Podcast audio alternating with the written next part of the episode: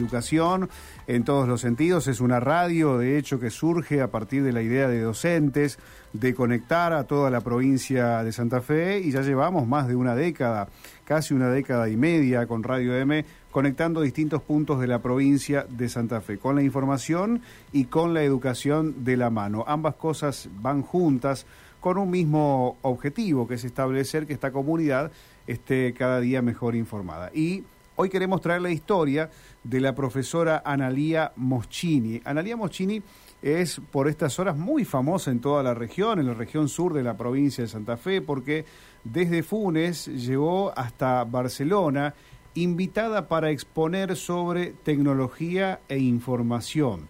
Eh, estamos hablando del programa de alfabetización audiovisual eh, que ella fue a mostrar y nosotros queremos saber, porque a veces eh, decimos, ¿qué podemos mostrar nosotros desde nuestra Santa Fe o desde nuestras escuelas de tecnología al resto del mundo? Pensando, a veces equivocadamente, que el mundo está todavía más desarrollado eh, en materia tecnológica eh, e informática. Pero para eso vamos a hablar con ella, que es la que nos va a saber explicar.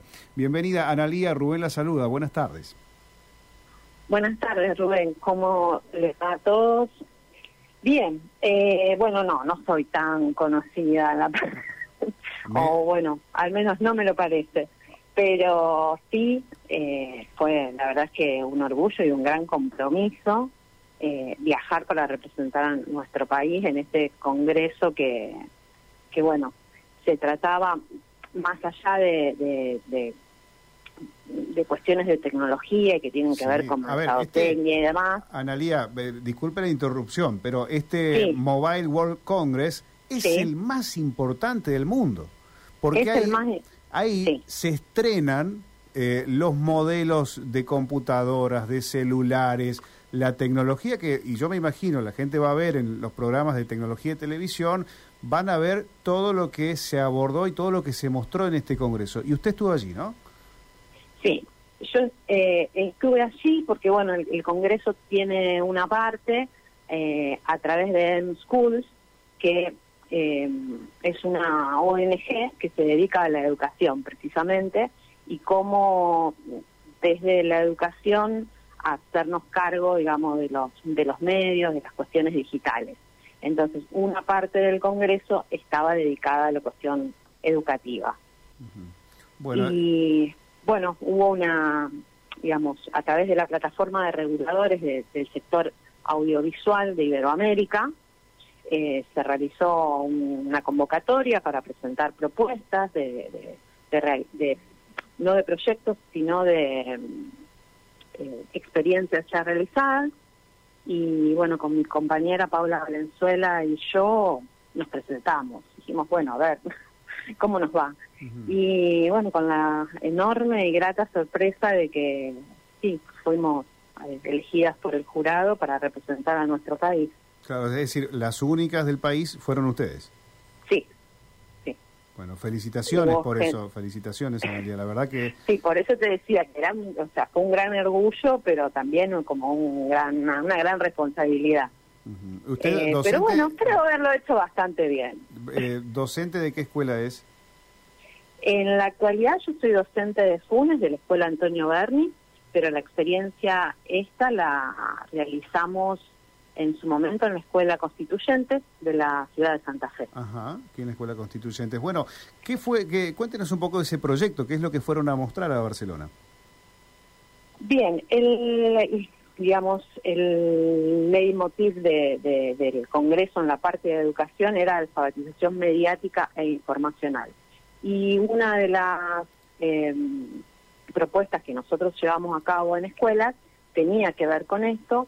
Los chicos hicieron un noticiero y usaron tres formatos de noticias falsas las tres, ¿sí? pero con mucha eh, verosimilitud. Entonces, eh, la experiencia se llama No todo es lo que parece y el riesgo de miradas ingenuas en esto de alfabetizar mediáticamente, la alfabetización audiovisual no puede estar excluida porque en realidad es el lenguaje a través del cual se expresa lo mediático y lo informacional. sí, imagen, sonido, texto. Eh, así que, bueno, las, eh, la experiencia transcurrió en una serie de talleres en la, en la escuela que habrán durado seis jornadas. Primero se trabajó sobre cuestiones primero trabajando con una cámara fotográfica o con un celular, ¿sí? cuestiones de encuadre, qué dejo adentro, qué dejo afuera, quién decide en las noticias, ¿no? ¿Qué es lo que muestro o lo que no muestro y por qué? Eh, ¿Cuál es el objetivo de esa noticia? ¿A quién va dirigida? Entonces, a partir de empezar a reflexionar sobre lo que veíamos o escuchábamos, eh, les propusimos el desafío de que, bueno, ellos generaran como ejercicio noticias falsas. Y esto lo que genera son niveles sensatos de duda. Es decir, si yo pude hacer una noticia y parece creíble, cualquier otro también mm. la puede, la puede hacer. Habrán tenido muchos ejemplos acá en Argentina, ¿no? Eh, sí, muchos. imagino, imagino, pero bueno, qué, qué, importante es eh, esto que nosotros siempre Aquí también en este programa hablamos de, las noticias falsas y bueno, durante la pandemia, cuanto más había tres o cuatro noticias por día, eh, y, es todo un trabajo porque nosotros explicamos cómo impactan las emociones, la gente rápidamente las cree y cuando uno las desmiente, pocos le dan atención, ¿no? Pero... Bueno, por eso hablamos de, miradas ingenuas, que en realidad no es que la tienen solamente los, los estudiantes, la tenemos los adultos también. Pasa que, eh, digamos, en, en, la esencia docente, esto, si bien no está como un contenido en la, ninguna currícula, eh, nos parece que, que, sí debería estarlo, eh, nos parece que, que bueno, no, no, no, lo podíamos dejar pasar. También es, esa experiencia se hizo... Eh, a raíz de la campaña que hizo UNICEF a 30 años de la Declaración de Niños, eh, de la Declaración de Derechos de Niños, Niñas y Adolescentes. Y bueno, entre los derechos está derecho a una información de calidad. Entonces, este trabajo que, se, digamos, se traduce luego en, una pieza audiovisual fue tomada por UNICEF para su campaña. Qué bueno. Eh, Ahora, eh, los, los y las estudiantes, cuando descubrían en los ejemplos que descubrían las noticias falsas o, que les estaban mintiendo, ¿qué reacción tenían durante el experimento? Y, por ejemplo, bueno, en el video se ve a uno de los chicos dice, y esto es un truco, si yo lo puedo hacer, otro también, así como en un momento de, de, reflexión en voz alta, y claro, bueno, eso era lo que, eh, lo que buscábamos de alguna manera, que ellos pudieran ser seres reflexivos y críticos y que pusieran en duda todo aquello que veían o escuchaban. Claro. Sí. Eh, y con la producción, lo que es, con la producción audiovisual, lo que se hace, eh, porque tiene todo eh, toda la parte anterior, como el backstage y después de la producción, se ve a los chicos también, digamos, usando cámara, sonido, con este tipo de reflexiones que te, que te comentaba, eh, se trascienden las fronteras de la escuela y se convierte en un material que puede ser usado por cualquier docente. De hecho, está en, la, en el canal de YouTube del Ministerio de Educación, de acá de la provincia. Analia, eh, ¿qué, tal? Buenas tardes. Eh, sí, buenas tardes. ¿Con qué, ahora que, que, pasó un tiempito de, de esta realización, que la hicieron en el año 2018, 2019? 2019. 2019. Eh, que ya pasó un tiempo, que, que por lo que está contando le ha dado muchas satisfacciones. ¿Cree que, que le llegó a, a los a los chicos y está justamente ese interés por la noticia falsa y que cualquier ciudadano es capaz de construirla?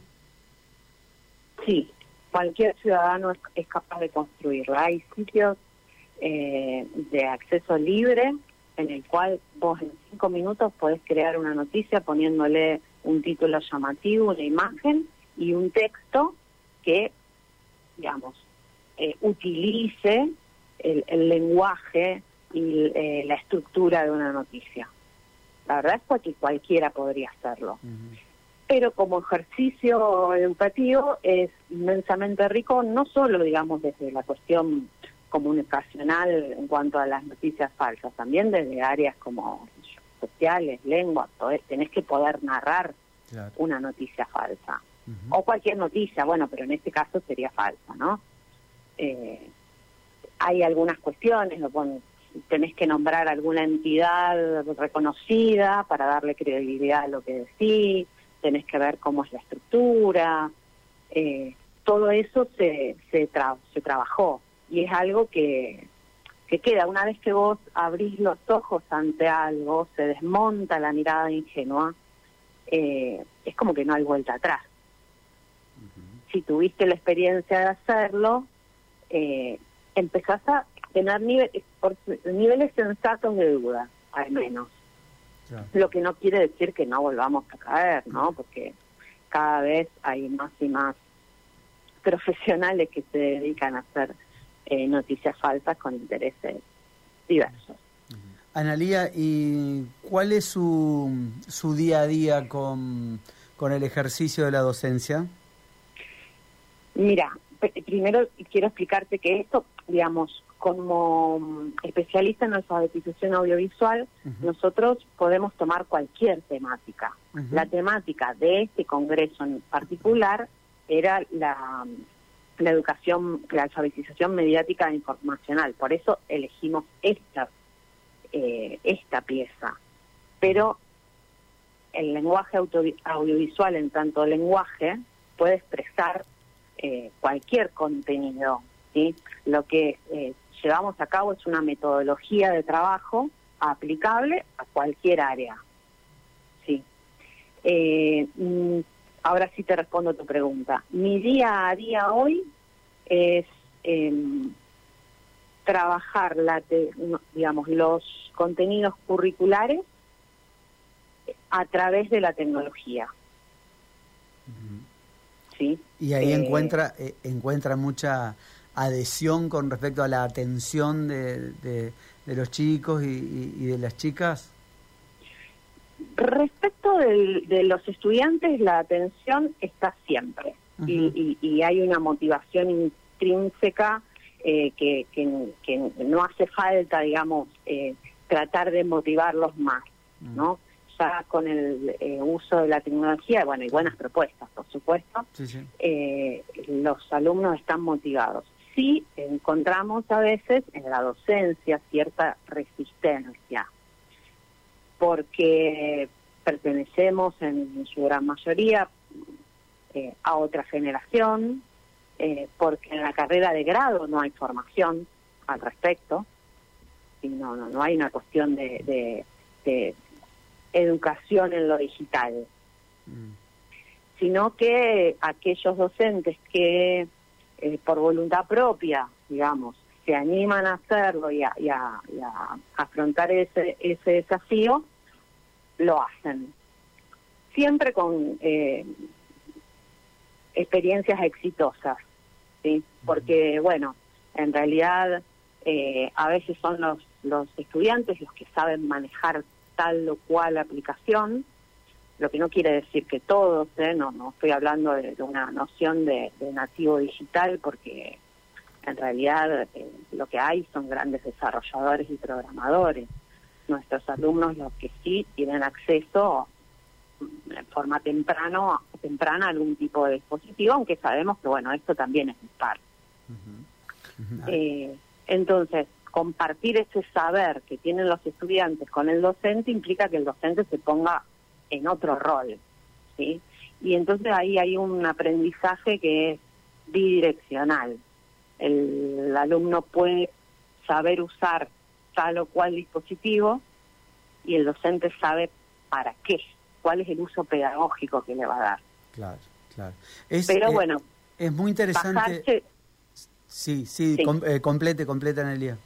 No, no, que baja, al docente muchas veces bajarse de ese lugar del saber mm. eh, le, genera cierta incomodidad.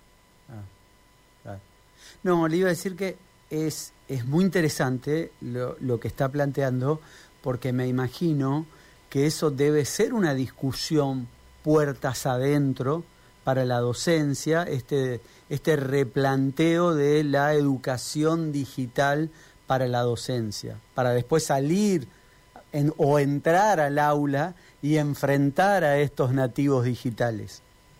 Mm, me voy a permitir corregirte. Te dije que, digamos, la noción esta de nativos digitales es mm. un tanto errónea. Son alumnos que tienen tempranamente acceso a un dispositivo, por lo cual no le tienen miedo. Yo muchas veces a los docentes les digo, tocate no explota. No es que ellos nacen sabiendo, nacen pudiendo tocar y hacer prueba y error. Cosas que los docentes en su mayoría, por una cuestión generacional también, a veces, eh, digamos, no tenían el, dispositivo y cuando lo tuvieron, digamos, tienen temor a esa prueba y error. Y lamentablemente no hay suficiente formación al respecto, ni en las carreras de grado, digamos, hablando de la base, ¿no? Bueno, cuando empezamos a formar docentes, no está en la carrera de grado, y después eh, tampoco hay muchas líneas eh, cuando uno está en ejercicio, ¿sí? Para capacitarse en ese sentido. A lo mejor hay líneas que enseñan a usar tal o cual aplicación o programa, pero no con el sentido didáctico que uno le puede dar a ese programa. Bueno, eh, es muy interesante el debate que, que, mantienen aquí mm, Gastón y Analía porque, cierto, uno a veces eh, puede pensar que por el hecho de haber nacido en esta, en esta era tan digitalizada, saben, pero eh, a mí me ha tocado encontrarme con jóvenes que no saben usar un Word, no saben usar un Excel, no saben lo que es un byte. Cuando nosotros arrancamos a aprender computación desde, desde cero, prácticamente, desde lo que era un carácter, y, sin embargo hoy pueden ser muy, buenos usuarios de, redes sociales o de plataformas, pero no se conocen todo el mundo digital. No, por supuesto. Mira, yo tuve la oportunidad de mantener una reunión con eh, estudiantes de la Red Nacional de Centros de Estudiantes y precisamente es, es esto mismo que vos planteabas. Ellos te decían, no sabemos usar un Word, no sabemos usar un Excel. Eh, y son herramientas que están en cualquiera, por ejemplo, de las netbooks de, de, lo que es y lo que fue el Conectar Igualdad. Tal cual, tal cual. Bueno, pero es, es interesante. Pero bueno, eso también tiene que ver con la docencia. Claro. Tal cual. Tal cual, Analia. Eh, en resumen, eh, les fue bien, les fue bien por Barcelona, les gustó eh, la experiencia de estar allí y de todo lo que vieron. Mira, la experiencia fue increíble porque no solo, digamos, bueno, estaba una, había una cuestión personal de, de, dar a conocer lo que hacemos acá y que eso, digamos, lo pone en valor también, sino por, por la experiencia de poder compartir con otros países de, de Iberoamérica las experiencias que, que realizan sí estuve con compañeros de Colombia, México, Portugal, Perú, eh, y, la verdad que eso enriquece, enriquece muchísimo. Qué bueno, bueno. Eh, con más o menos recursos, con conectividad, sin conectividad, eh, hay cosas que se pueden hacer.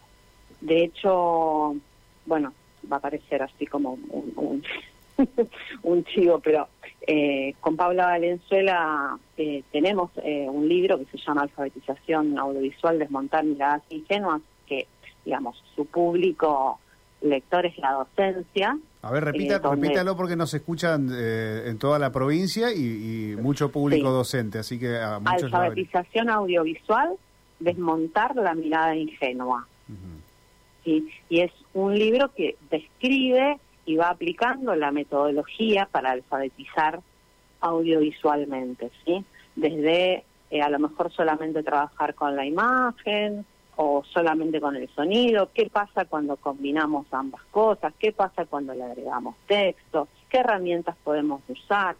Hay también sugerencias de, de, de, propuestas eh, ya realizadas, hay referencias en video, y referencias en formato PDF, porque también eso, digamos, eh, tiene, ¿ves? tiene que ver con lo generacional.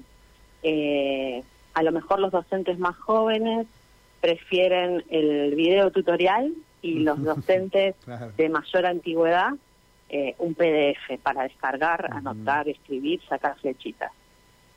Eh, y bueno, la verdad es que sí, la recepción que hemos tenido eh, ha sido maravillosa. De hecho, ahora estamos invitadas, estamos, porque siempre hablo, digamos, eh, en nombre de mi compañera Paula y el mío, ¿no?